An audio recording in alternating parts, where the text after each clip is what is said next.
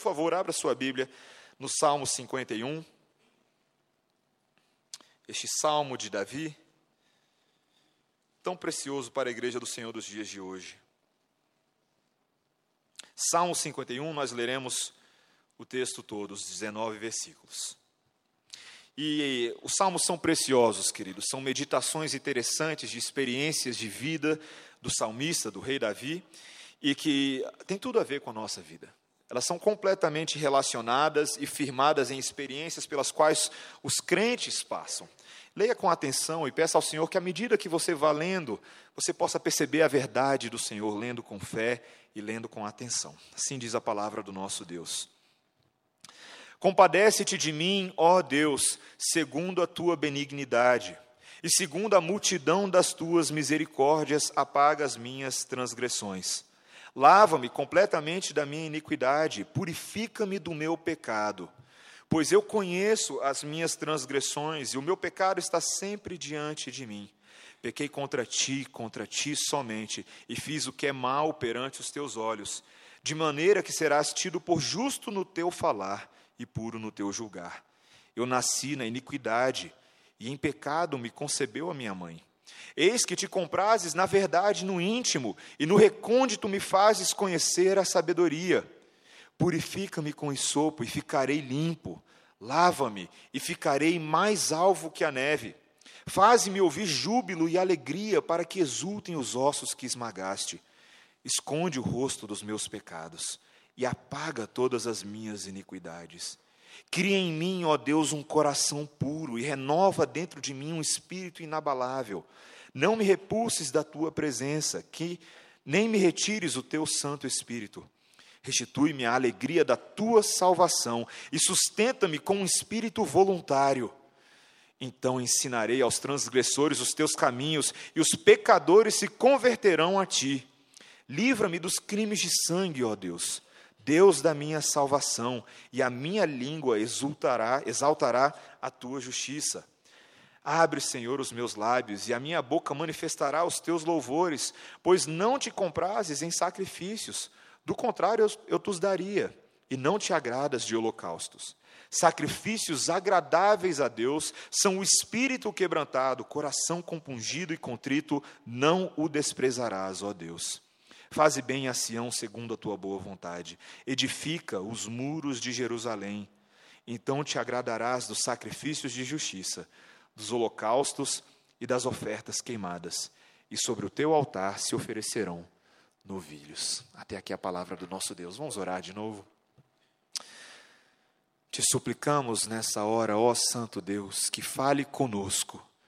Fala conosco, ó Deus, por meio da tua palavra que não fiquem em evidência que hoje ideias de homens, não fiquem em evidências fórmulas humanas de se tentar conquistar o favor de Deus ou de se viver uma vida feliz, mas que fique em evidência a tua vontade. Nos ensina nos teus caminhos, em nome de Jesus. Amém.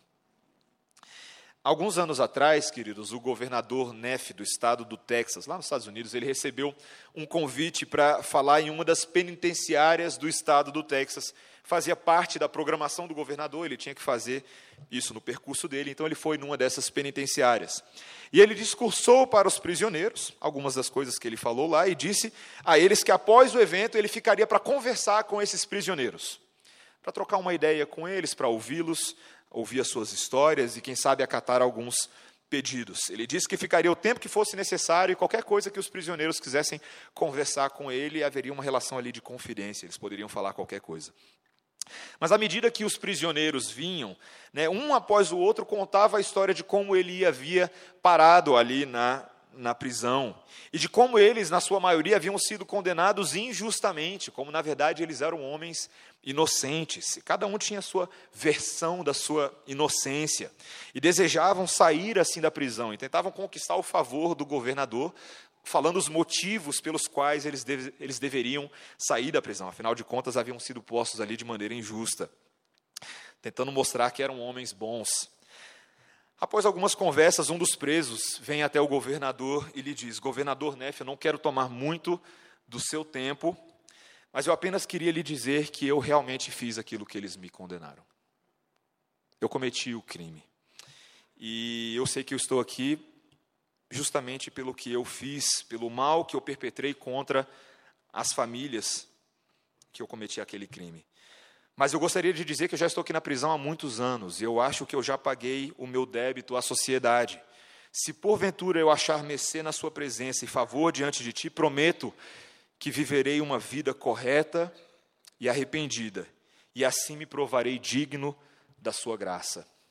E esse foi o homem que o governador concedeu o seu único perdão que ele poderia conceder uma vez por ano. Ele tinha esse direito. Queridos, qual é o conceito que eu e você temos de arrependimento? Arrependimento é uma dessas histórias ou desses conceitos nas Bíblia, na Bíblia que são um pouco turvos para a gente. A gente não sabe exatamente como o arrependimento se processa na vida do cristão. Muitos comumente confundem o arrependimento com remorso. Simplesmente em se sentir mal em função de algo que nós fizemos. Mas esse texto que nós lemos hoje, queridos, nos, nos ensina uma vida de arrependimento. Uma vida que reconhece a obra de Deus e vive à luz dessa obra de perdão de Deus em nosso favor. Uma vida de arrependimentos, queridos, ela é antinatural a nós. Ela não é fácil, ela não é aprendida automaticamente uma vez que você vira crente. Apesar de que para virar crente é bom que você se arrependa dos seus pecados. Faz parte da nossa conversão esse primeiro arrependimento, esse momento em que nós reconhecemos as nossas faltas e em fé nos achegamos a Deus e pedimos a Ele que perdoe os nossos pecados. Esse eu e você conhecemos. Mas viver uma vida à luz dessa realidade muitas vezes é um grande desafio para nós. Como que nós vivemos uma vida de arrependimento? Muitas vezes você lida com aquela situação corriqueira que todos os cristãos lidam, de nas suas orações se cansar das inúmeras vezes que você vai a Deus para pedir perdão pelos mesmos pecados. É ou não é verdade? Quantas vezes nós nos cansamos, inclusive nos envergonhamos da presença de Deus, porque não conseguimos mudar quem aparentemente nós somos. Isso nos envergonha. Queridos, esse texto fala sobre essa realidade do arrependimento. E se você se juntar a mim pelos próximos minutos, eu prometo que nós aprenderemos coisas fantásticas sobre a forma como Deus nos transforma numa vida de arrependimento. É isso que nós veremos nesse texto hoje. Nós veremos três coisas, queridos: que arrependimento tem a ver com súplica por perdão tem a ver com aplicar o perdão e tem a ver com aproveitar o perdão. Essas são as três coisas que nós veremos nesse texto. Olhe comigo a partir do versículo 1. Esse texto é escrito por Davi, queridos, e ele começa esse texto falando: Compadece-te de mim, ó Deus, segundo a tua benignidade, segundo a multidão das tuas misericórdias, apaga as minhas transgressões, lava-me completamente da minha iniquidade e purifica-me do meu pecado. O que, que foi que aconteceu, queridos, na vida de Davi, que o leva a se apresentar, a se chegar a Deus dessa forma tão contrita? Que pecado foi esse? Eu e você lemos sobre esse pecado hoje. Você prestou atenção na leitura bíblica?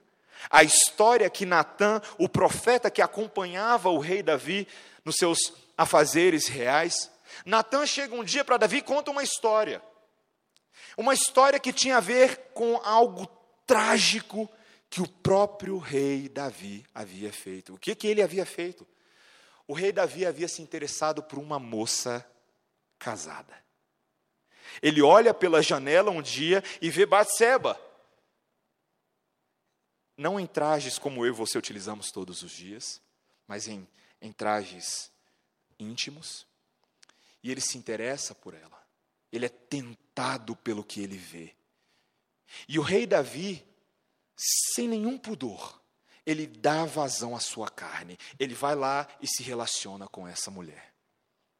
Só que essa mulher era casada, queridos, e não era casado com qualquer homem, era casado com Urias, que tinha amizade com o rei Davi.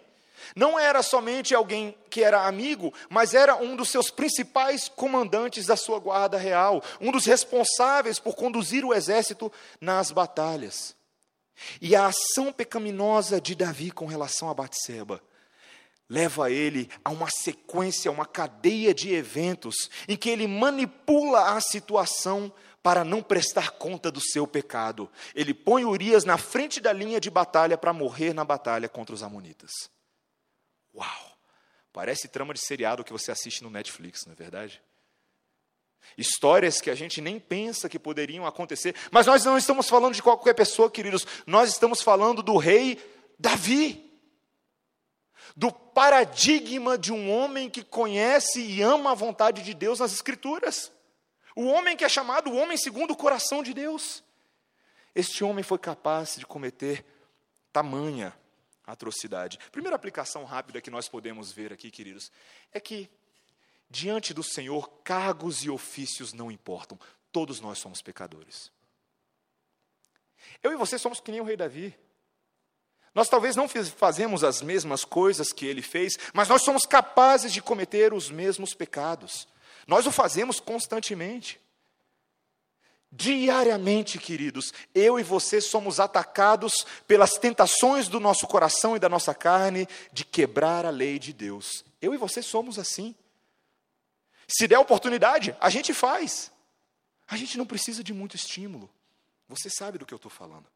E o rei Davi se aproxima de Deus como alguém que reconhece e suplica pelo perdão de Deus. Ele começa com essas palavras: Compadece-te de mim, ó Deus segundo a tua benignidade, e segundo a multidão das tuas misericórdias, apaga as minhas transgressões.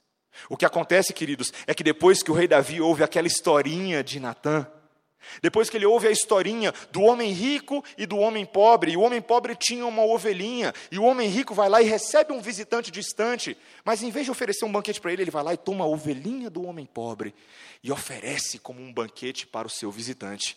O rei Davi fica enfurecido. Ele fala assim: esse homem merece ser morto e punido pelo pecado dele. E Natan fala: Davi, oi, esse homem é você. Esse pecado é o teu pecado. E Davi, queridos, reconhece isso. Ele se humilha na presença de Deus e pede que o Senhor se compadeça dele.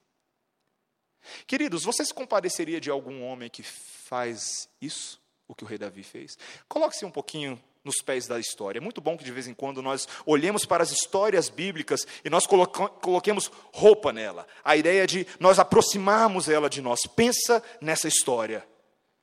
Você, marido, se um homem fizesse isso. Você, mulher, se fosse tratada dessa forma. O sentimento de ira se levanta no nosso coração. Punição, justiça.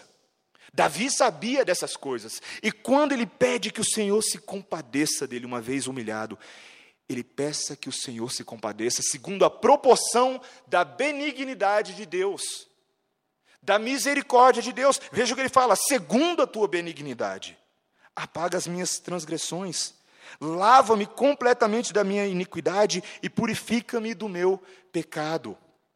O rei Davi conhecia a identidade desse Deus pactual, conhecia a história desse Deus e conhecia que esse era um Deus conhecido por perdoar pecados terríveis. Lembre-se que aqui nesse texto, queridos, o rei Davi está evocando uma imagem que era muito particular para o, para o povo de Israel. A ideia de um Deus benigno, de um Deus compassivo. Deus havia afirmado para o povo de Israel que ele era esse Deus. Quando ele se apresenta para Moisés, lá depois que o povo saiu do Egito, lá atrás, e ele faz uma apresentação do seu nome e da sua identidade. Quando Moisés pede para ver a glória de Deus, Deus responde lá em Êxodo 34, versículos 6 e 7. Senhor, Senhor Deus compassivo, clemente e longânimo, e grande em misericórdia e fidelidade.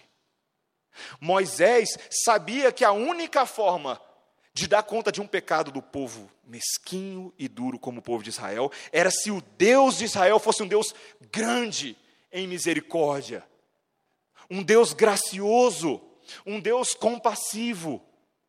Queridos, a esperança que eu e você temos de que os nossos pecados podem ser perdoados, mesmo esses pecados mais terríveis que eu e você cometemos, é porque o nosso Deus é grande.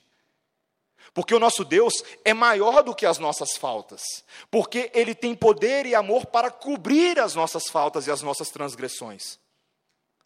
Quantas vezes, eu não sei se essa é a sua experiência, mas já foi a minha experiência, eu me achegava a Deus em oração com lágrimas e quebrantados, porque eu achava que o meu pecado era tão terrível e tão trágico que nem Deus me perdoaria. Você já pensou assim antes?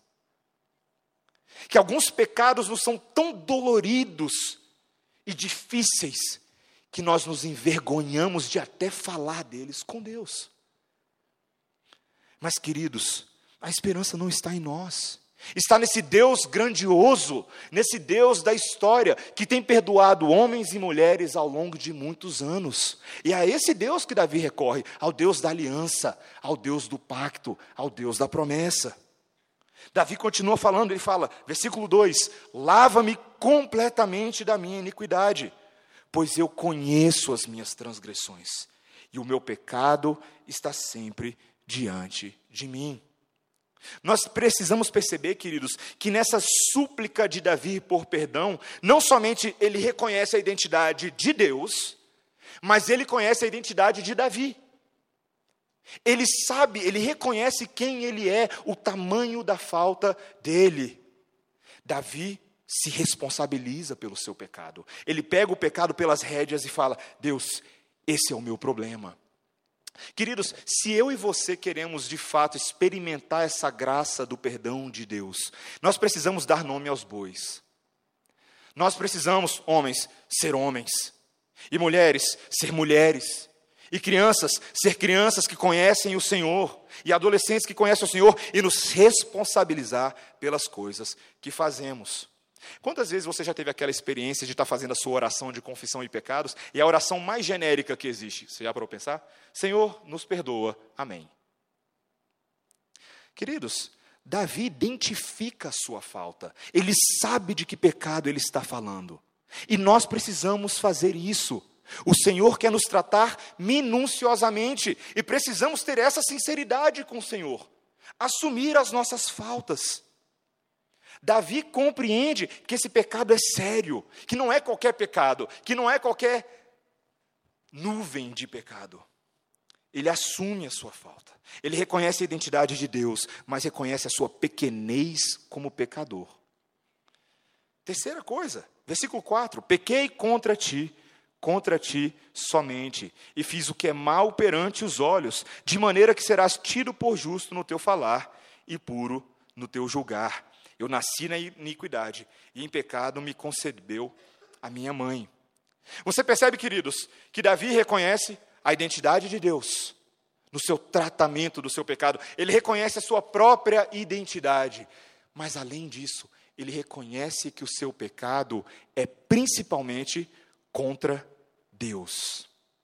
Essa é uma observação muito importante, porque quem foi afetado pelo pecado de Davi foram os outros. Nós lemos no texto anterior que por causa do que Davi fez, os seus próprios familiares, as suas próprias gerações posteriores seriam afetadas. O profeta Natan diz para ele: a espada não vai sair da sua casa, os seus inimigos vão te atacar. Por causa do seu pecado, essas são as consequências do que você fez. Queridos, aquilo que Davi havia feito causava dano as pessoas que estavam ao seu redor. E é isso que o nosso pecado faz. O nosso pecado, ele não somente nos prejudica, mas prejudica muitas vezes as pessoas mais queridas e mais amadas a nós. Eu quero falar uma coisa muito sincera com você hoje à noite.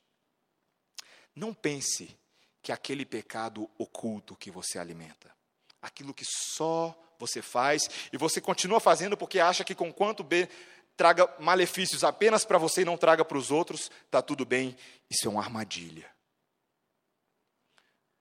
Quando a gente acha que porque ninguém está vendo, o meu pecado não está afetando os outros, você se engana. Porque ele está afetando você. E logo está afetando os outros.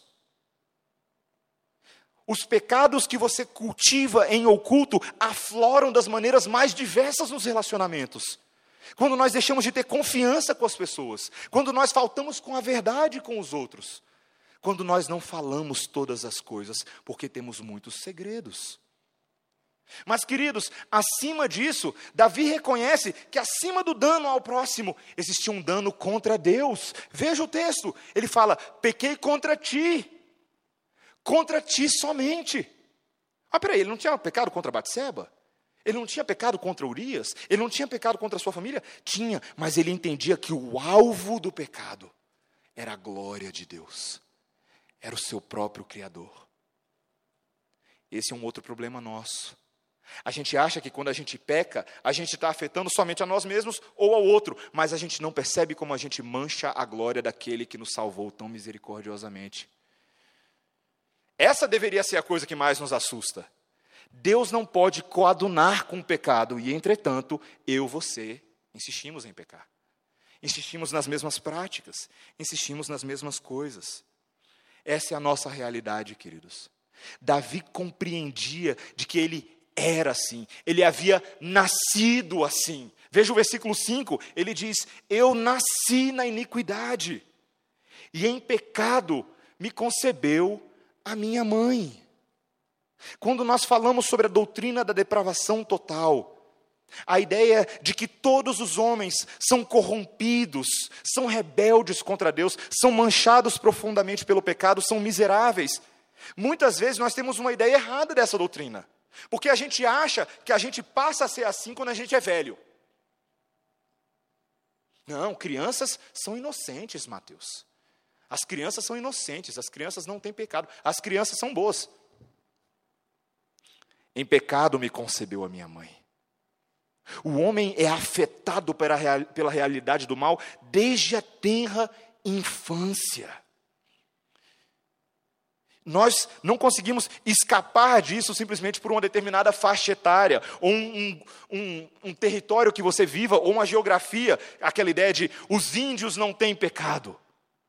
Os nativos de tal país que ainda não foram alcançados pela civilização ocidental, eles são puros. Queridos, isso não existe. A palavra de Deus diz que nós nascemos em pecado. Esse mundo jaz no maligno. E no momento em que nós vemos, viemos a esse mundo, desde já somos expostos a essa realidade que rapidamente nos contamina. Essa é a verdade, queridos. Davi sabia que ele havia nascido pecador. Nós precisamos reconhecer isso, queridos. Muitas vezes nós tememos os homens a quem vemos, mas nós não tememos a Deus a quem não vemos. O nosso pecado tem a ver com Deus, em primeiro lugar. Tem a ver com quem nós somos. Um Deus santo em distinção de um povo corrompido. Qual é a esperança, então, queridos? A esperança é que ao suplicar por esse perdão de Deus, nós precisamos sim reconhecer as nossas faltas em primeiro lugar, reconhecer quem nós somos, mas em segundo lugar, amados, nós precisamos aplicar o perdão de Deus às nossas vidas. Nosso Deus perdoa. Nosso Deus é compassivo, nosso Deus é benigno, nosso Deus abarca as nossas faltas. Mas nós precisamos aplicar essa realidade do perdão às nossas vidas. Digo isso, meus irmãos, porque muitos de nós somos crentes há muitos anos. Conhecemos o Senhor, temos afirmado que fomos perdoados e redimidos pelo sangue do Cordeiro. Cantamos essas coisas, falamos sobre essas coisas e lemos sobre esses assuntos. Entretanto, quantas vezes nós não nos sentimos assim? Parece que é muito mais uma confissão de lábios do que uma realidade que nós vivemos. Vivemos e afirmamos, afirmamos muitas vezes a graça de Deus, o fato de que Ele nos libertou do domínio da morte e do pecado, mas na prática, vivemos como quem ainda é escravo. Como então, queridos, aplicar essa realidade do Evangelho, essa restauração que Deus tem para o seu povo? Vejamos a partir do versículo 6. Olha o que o salmista diz: Eis que te comprases na verdade no íntimo, e no recôndito me fazes conhecer a sabedoria. Primeira coisa que o salmista nos fala, querido, é que para você entender e compreender a maneira como Deus nos restaura, restaura você precisa da verdade e da sabedoria. Você precisa do método de Deus, não do seu método. O problema, queridos, ao longo de tantos anos da religiosidade, que muitas vezes foi estimulada pela Igreja Católica Romana, é uma, é uma ideia de que você é capaz de se limpar. Você tem todos os elementos para você se salvar. Basta que você reze algumas Ave Marias e reze alguns textos, e aí está tudo bem. Mas, queridos, o texto deixa claro para a gente que nós não temos capacidade de fazer isso. Nós não podemos nos limpar. Nós precisamos de alguém que nos limpe.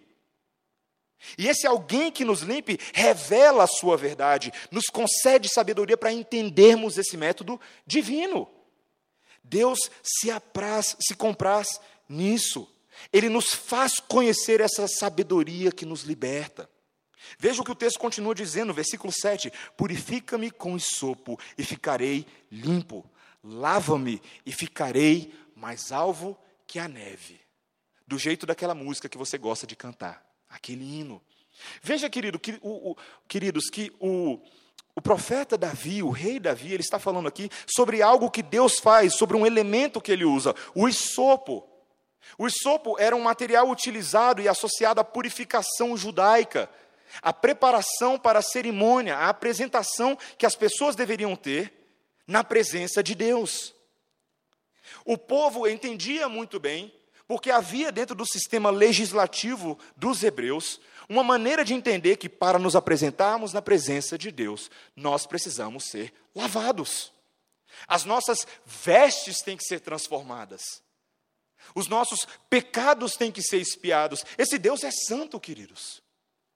Mas veja que Davi entende que é Deus quem faz isso em nós. Que aquilo que a lei fala em termos de cerimônia aponta para uma realidade daquilo que Deus faz em nós na vida do seu povo. É Deus quem nos limpa, é Ele quem pega esse sopro espiritual e esfrega a gente. É Ele quem tira de nós as manchas com um produto, com um detergente que é muito mais forte do que esse que você usa na sua casa. Ele tem a capacidade de remover as manchas mais profundas do nosso caráter. Ele tem a capacidade de nos limpar por completo. Veja então que Davi se agarra nessa realidade de um Deus que nos limpa, não de nós que nos limpamos a nós mesmos. Ele continua falando: Deus apenas não nos limpa, mas Deus nos dá uma notícia. À medida que ele se achega a nós para nos limpar, ele traz consigo umas boas novas. E essas boas novas ficam claras no verso 8, veja: Faze-me ouvir júbilo e alegria, para que exultem os ossos que esmagaste. Esconde o rosto dos meus pecados e apaga todas as minhas iniquidades. Cria em mim, ó Deus, um coração puro e renova dentro de mim um espírito inabalável. Você consegue perceber, queridos, que o salmista aqui está falando de Novo Testamento para a gente? Você consegue ler salvação nas entrelinhas desses versículos? Você consegue ler boas novas de um Deus que fala para nós com júbilo e alegria de uma obra de restauração em nós? A primeira coisa que ele fala é que nós ouvimos uma mensagem de júbilo e uma mensagem de alegria. Uma mensagem que é capaz de restaurar esses ossos que foram esmagados. A sensação que eu e você temos quando nós lutamos com o pecado é de que o pecado nos esmaga, é de que o pecado nos aniquila, é de que o pecado tira todas as nossas energias e todas as nossas forças, inclusive para fazer aquelas coisas que nós corriqueiramente fazemos. Mas o texto nos diz que a partir do momento em que Deus nos proclama júbilo e nos proclama alegria, esses ossos que foram esmagados exultam, eles são restaurados, há ânimo e vigor novo, há sopro de vida. Deus nos dá uma mensagem de esperança. E essa mensagem de esperança, querido, e agora presta atenção, está embutida messianicamente nesse versículo 9. Leia comigo o versículo 9. Esconde o rosto dos meus pecados e apaga todas as minhas iniquidades. Meus amados, em que momento da história Deus escondeu o seu rosto dos pecados? Em que momento da história Deus virou a sua face quando viu alguém pregado numa cruz com todos os pecados daqueles por quem ele haveria de morrer?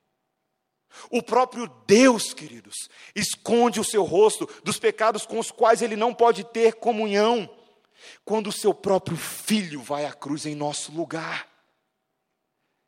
Me espanta e me choca, queridos, que a Bíblia inteira é sobre o Evangelho, não somente o Novo Testamento, mas os Salmos, os Provérbios, Gênesis, Êxodo, Levítico, Número, Deuteronômio. Nós vemos a mensagem da cruz estampada.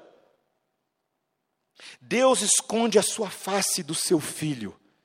E o seu filho clama, Eli, Eli, lama sabachthani, que quer dizer, Deus meu, Deus meu, por que me desamparaste?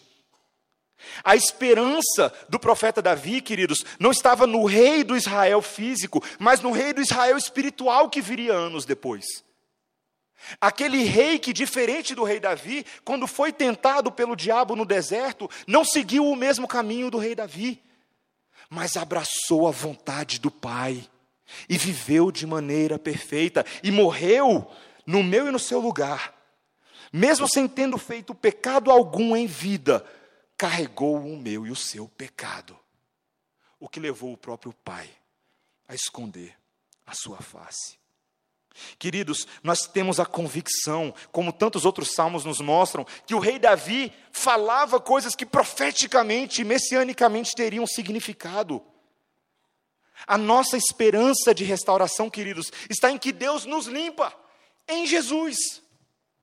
O sangue dele derramado em nosso lugar é esse sopo que nos lava e nos purifica as vestes, para que nos apresentemos na presença dele.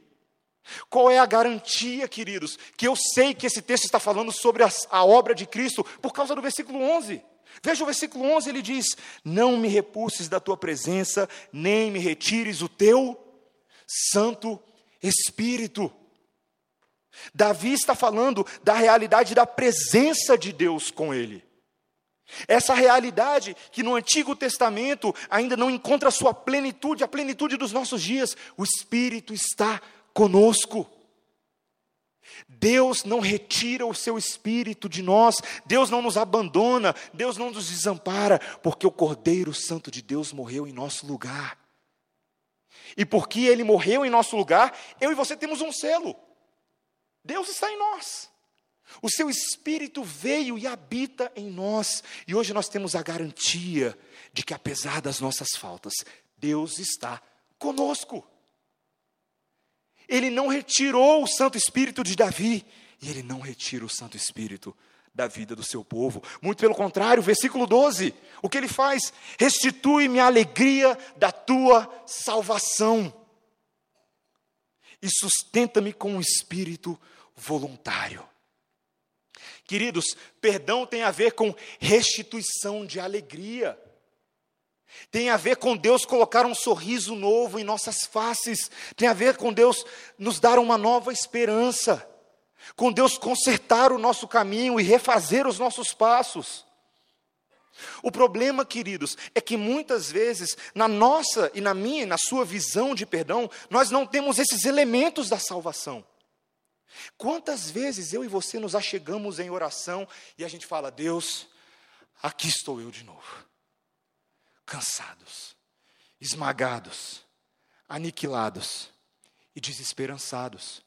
E eu me pergunto, e eu pergunto a você nessa hora, seja sincero com a resposta no seu coração: quantas vezes você em oração, pedindo perdão a Deus, pedindo que Ele te restaure, você se lembra do Evangelho? Quantas vezes você se lembra de Cristo, do sangue, do Espírito, da promessa? Quantas vezes essas realidades estão presentes no seu falar, te lembrando que Deus não nos desampara? O problema, queridos, é que muitas vezes nós queremos nos consertar sem remédio, nós queremos nos fixar sem cirurgião, nós queremos melhorar as nossas vidas sem o objeto que é capaz de nos aperfeiçoar o Evangelho. E enquanto insistimos nessa vida de perdão por mérito próprio e não em perdão por mérito de Cristo, nós nos decepcionaremos. Nós sempre nos achegaremos ao Senhor batendo na porta, mas já de antemão cheio de desesperança. Queridos, o evangelho que nós ouvimos aqui todos os domingos e que você lê na palavra deve ser aplicado em todas as áreas da nossa vida inclusive na nossa confissão de pecados. É Ele quem perdoa, é Ele quem tem poder, é Ele quem nos salva, é Ele quem nos dá o Cristo, é Ele quem nos dá o sangue, é Ele quem nos dá o Espírito. Todas essas coisas foram feitas para que eu e você possamos ser restaurados restaurados em alegria, restaurados em júbilo, restaurados em esperança. Deus nos restitui e nos dá o que o salmista fala, versículo 12, o finalzinho, um espírito voluntário. Quando Deus restaura os nossos ossos, Ele coloca dentro de nós uma vontade de servi-lo, uma vontade de viver para Ele. E esse é o meu terceiro ponto, queridos. Nós precisamos entender que devemos suplicar por perdão, devemos aplicar o perdão, mas em terceiro lugar, nós devemos aproveitar o perdão. Nós devemos nos refestelar nesse perdão. Olha o que, que o salmista vai falar, versículo 13. Então ensinarei aos transgressores os teus caminhos, e os pecadores se converterão a ti. Você viu o que o Davi está falando? Davi está falando: eu recebo esse perdão e agora eu falo dele, eu ensino os teus caminhos, ó Pai. O Senhor me restaura para que eu possa anunciar a sua obra maravilhosa. Você sabe, queridos, que muitas vezes aquela sua falta de motivação de servir ao Senhor vem por causa do pecado? Quando você se pergunta assim, por que, que hoje eu não quero voluntariamente servir a Deus? Por que, que hoje eu não estou tão apto, ou tão motivado, ou estimulado a servi-lo? A agradá-lo, a viver na igreja, a amar os meus irmãos, a exercer os dons e talentos que Ele tem me confiado. Queridos, muitas vezes está na presença de pecados não confessados e que vão acumulando, acumulando, acumulando e tirando o seu gás, tirando a sua vontade, tirando o seu desejo. Você percebe que há um processo em que Deus começa a restaurar Davi, e uma vez que ele vai restaurando, ele vai instalando uma vontade de servir, um desejo de ensinar aos transgressores os caminhos do Senhor, com a finalidade de que os pecadores se convertam a Ele, da mesma maneira que Davi havia se convertido a Deus. Versículo 14: Livra-me dos crimes de sangue, ó Deus, Deus da minha salvação, e a minha língua exaltará a tua justiça. E no versículo 15: Abre, Senhor, os meus lábios, a minha boca manifestará os teus louvores. O que Davi começa a mostrar para a gente é que à medida que Deus vai restaurando ele, ele se sente novamente com vontade de servir a Deus na comunhão dos irmãos, cantar louvores, abrir os lábios, falar dessas maravilhas. Existe uma esperança que agora vai além de Davi, agora existe uma esperança que vai além do fato de Davi se manter correto ou não, essa esperança está em Deus, que nos acolhe e perdoa, e Davi agora quer cantar, Davi agora quer pular, Davi agora quer anunciar, Davi agora quer celebrar. Não se engane, as muitas vezes que eu e você não sentimos exatamente essa vontade de fazer isso no culto público, não sinceramente de pular. Mas é porque nós não temos operado e recebido e acolhido o perdão de Deus que nos limpa, que nos santifica, que abarca as suas faltas semanais, a sua língua, a sua mentira, a sua preguiça, e perdoa. Nós precisamos, queridos, ver que uma coisa leva a outra. Deus nos restaura. E agora Davi clama: Senhor, abre os meus lábios. Que essa alegria seja a minha maior expressão de vida, a minha vontade de anunciar a outros. E ele encerra esse texto, queridos, no versículo 16 a 19, dizendo: Pois não te comprases em sacrifícios, do contrário eu te daria, e não te agradas de holocaustos. Por quê? Porque sacrifícios agradáveis a Deus são o espírito quebrantado. Coração compungido e contrito, não o desprezarás, ó Deus. Veja que Davi compreende que Deus não está interessado em meramente uma demonstração externa de alegria, uma falsa alegria. Como muitas vezes nós evangélicos somos justamente acusados de ter. Essa alegria falsa, que a gente quer mostrar que a gente é um povo feliz, mas por dentro a gente não está compreendendo o Evangelho. Davi entende, queridos, que a alegria externa é o resultado direto do que Deus está fazendo no coração dele, quebrantando o seu espírito, ensinando a ser um homem humilde nas pequenas coisas. O Evangelho, meus irmãos, não é feito de coisas grandiosas e tremendas. O Evangelho muitas vezes acontece nas coisas mais básicas da nossa caminhada com Deus, nas coisas mais simples na, nos contatos com Deus mais sinceros e genuínos.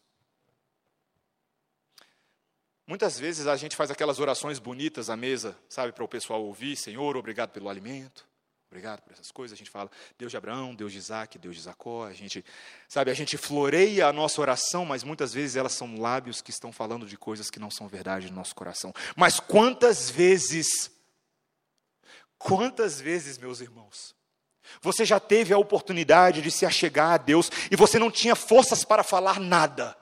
Nada, absolutamente nada, mas você tinha forças para falar uma só coisa: Deus, eu preciso de ti. Deus, eu preciso de ti. Senhor, eu preciso de ti. Pai, eu preciso de ti. Tem misericórdia de mim. Queridos, essa oração agrada a Deus. Deus quer a nossa sinceridade. Deus não quer floreio, Ele não está interessado na sua eloquência, Ele não está interessado na sua oratória ou na sua aparência de nobreza, Ele está interessado no seu coração. E se o seu coração muitas vezes só consegue dizer: Deus, eu preciso de Ti, é isso. Porque é a partir desse genuíno contato com o perdão de Deus que Ele reconstrói as nossas vidas. O Senhor está interessado num coração compungido, Ele não despreza esse coração. Muitas vezes as nossas orações não passam do teto porque elas são tão floreadas que realmente Deus não se interessa nelas. Ele está interessado em orações que provêm de corações sinceros, genuínos. A esses ele não despreza a implicação final de Davi, essa, esse aproveitamento do perdão de Deus, essa libertação do pecado, vem nos últimos dois versos, quando ele diz: Faze bem a Sião, segundo a tua boa vontade, edifica os muros de Jerusalém. Então te agradarás dos sacrifícios de justiça, dos holocaustos e das ofertas queimadas, e sobre o teu altar se oferecerão novilhos. Davi olha para a vida do povo de Israel, para o templo, para a cidade, e sabe que essas coisas não têm mérito intrínseco. Se Deus não edificar a casa, em vão trabalham os que a edificam. Se o Deus de Israel não for o responsável por nos edificar, meus irmãos, essas paredes não representam nada. Deus não habita em templos feitos por mãos de homens. Deus habita nos nossos corações. Ele habita com seu espírito no seio do seu povo. E onde tem dois ou três reunidos em seu nome, ali ele está. Se Deus nos edifica de dentro para fora, o resultado é que o povo, a cidade é edificada. As paredes fazem sentido, o local, os sacrifícios, os novilhos, os altares, porque é o Deus de Israel que está operando, não o povo. A restauração de Deus, queridos, reconstrói as nossas vidas, reconstrói os nossos relacionamentos, traz alegria e põe júbilo na boca de Sião. Faz esse povo exultar mesmo quando é perseguido. Faz esse povo exultar mesmo quando os inimigos estão ao redor nos montes. Faz esse povo exultar mesmo quando falta aqui e ali o alimento ou a provisão aparente. Porque a nossa confiança está no Senhor. Queridos, quando nós gozamos da libertação que Deus nos dá por causa do seu perdão eterno, quando Ele nos remove do domínio do pecado, o resto não importa, meus irmãos. Porque a, a obra mais importante que Deus pode fazer em nós nasce nos nossos corações e depois tem implicações para fora. Quando Deus opera nas nossas vidas poderosamente, quando Deus te liberta, meu irmão, essa alegria não pode ser comparada a mais nada. Essa é a maior alegria, esse é o maior júbilo, esse é o maior louvor para o povo de Israel. O entendimento de que Ele nos alcança e nos perdoa. de que Ele nos liberta, de que Ele nos dá vida. E quantos de nós não temos experimentado essas coisas? Quantos de nós não estamos operando no perdão de Deus? Richard Hoffler, no seu livro Quando Virá o Dia, ele conta uma ilustração extremamente interessante. Um jovem rapaz estava visitando seus avós, um menininho, e ele ganha dos seus avós o seu primeiro estilingue. E ele treinava no bosque de casa todos os dias com estilingue, mas ele não conseguia acertar o alvo. E um dia ele veio brincar no quintal da avó dele, que deu o estilingue para ele. E quando ele estava ali no quintal, ele observa que a avó dele tinha um patinho de estimação. Ele olha para um lado, ele olha para o outro, e ele não pensa duas vezes. Ele pega o estilingue e atira no patinho. E aí ele acerta o primeiro tiro da vida dele. O patinho cai morto. O menino entra em pânico. Ele esconde o pato morto num montinho de madeira e foi então que ele percebe que a sua irmã estava observando tudo caladinha. Naquele mesmo dia, no horário de almoço, sua avó chama sua irmã: Silvia, vamos lavar as louças. Mas Silvia disse: Vó, o João disse que quer ajudar na cozinha hoje. Não é, João? E ela chega no ouvido dele e cochicha: Lembre-se do patinho. E lá foi o Joãozinho lavar as louças. Depois seu avô perguntou se as crianças queriam ir pescar, mas a, mas a avó disse que precisava que a Silvia ajudasse com o jantar. Mas a Silvia disse: Não se preocupe, está tudo certo. O João disse que vai ajudar com o jantar. E ela cochicha no ouvido dele: Lembre-se do patinho. E lá foi Silvia pescar com a avó, enquanto João foi ajudar a avó. Depois de vários dias, em que o João fa estava fazendo todas as atividades de casa. Ele simplesmente não aguentou mais e confessou para a avó que havia matado seu patinho de estimação. Com lágrimas ele chega e diz: Vó, me perdoa. Fui eu que matei o seu patinho. E ela diz: Eu sei, dando um abraço nele. Eu estava olhando pela janela e vi quando você matou ele. Mas porque eu te amo, eu te perdoo. Eu estava imaginando por quanto tempo você permitiria que a Silvia te mantivesse como escravo dela. Queridos, por quanto tempo você vai permitir que o pecado seja o seu escravo? Quanto tempo vai levar para você confessar ao Senhor as suas faltas? O perdão está disponível. O perdão está disponível e acessível para todos aqueles que confiam no Senhor. Não há nada tão grande, tão trágico e tão terrível que você tenha feito, que Deus não possa perdoar. Porque afinal de contas, até o rei Davi foi perdoado. Oremos. Obrigado, Senhor, pela tua palavra. Obrigado, Deus, porque não precisamos viver escravos do pecado porque fomos libertos e no sangue de Jesus temos vida e vida e abundância. E mesmo assim, tantas vezes, Deus, insistimos em viver como velho homem. Perdoa-nos, Pai, purifica os nossos corações, limpa a tua igreja e nos faz viver em novidade de vida. Pai, se existem irmãos nessa noite que têm se sentido escravos há muitos anos do pecado, mesmo conhecendo a graça que há no Senhor Jesus Cristo, mesmo conhecendo o dom da vida, eu te peço, Deus, que o Senhor restaure esses irmãos. Que o Senhor limpe, que o Senhor remova a culpa do pecado e substitua isso por um coração novo, pela alegria da salvação e pelo júbilo que há na mensagem do Evangelho. Assim nós oramos no santo nome de Jesus. Amém.